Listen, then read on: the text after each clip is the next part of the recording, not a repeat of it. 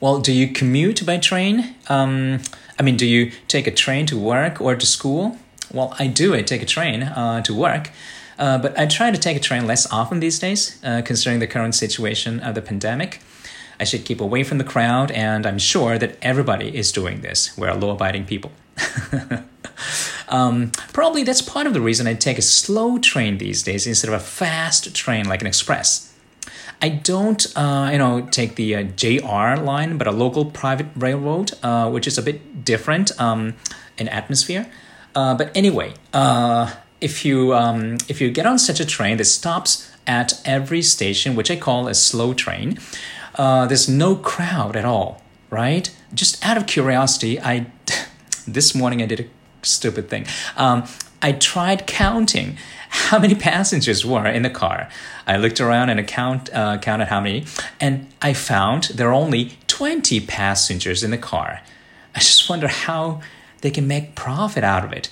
But anyway, the number 20 is much smaller than a big restaurant, which is nice, and I, I felt very safe there.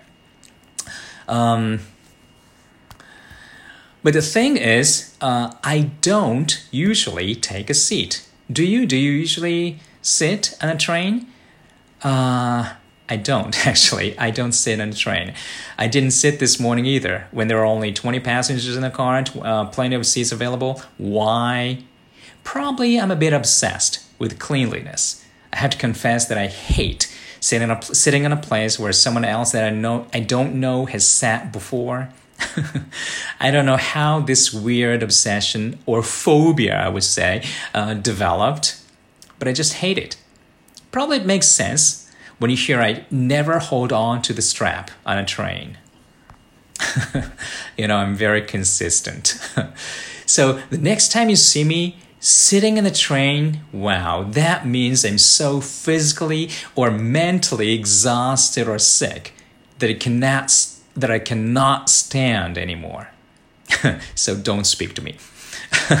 uh, joke inside, everyone has a strange habit or obsession to a certain degree. No one is perfect, which means everyone is a bit strange. If you know it, and I know it myself, you can get a bit more receptive.